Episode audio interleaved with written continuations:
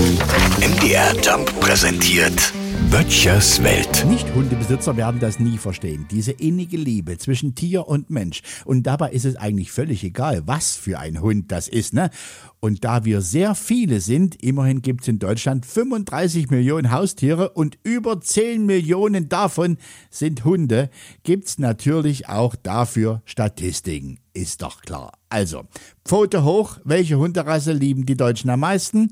Auf Platz 3, ich löse es gleich mal auf, der Schäferhund. Auf Platz 2 der Labrador und unangefochtene Nummer 1 von einem Drittel aller Befragten dorthin gehoben ist der ba, ba, ba, Golden Retriever. Ja, Nachbarin, die Kerstin, überzeugte Katzenliebhaberin, sagte, alles schön und gut, mein Lieblingshund ist der kalte Hund. Haha. Ha. Wir bei uns hier zu Hause, wir haben einen, der es nicht in die Statistik geschafft hat. Wir haben nämlich einen Havaneser.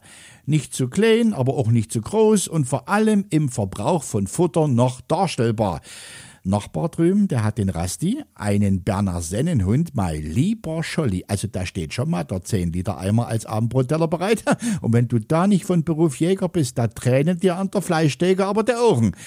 Übrigens, hier mal die drei Sätze, die man nie von Hundebesitzern hören möchte.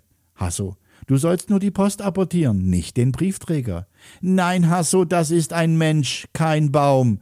Und, Entschuldigung, haben Sie zufällig einen freilaufenden Kampfhund gesehen? Also, Pfote hoch.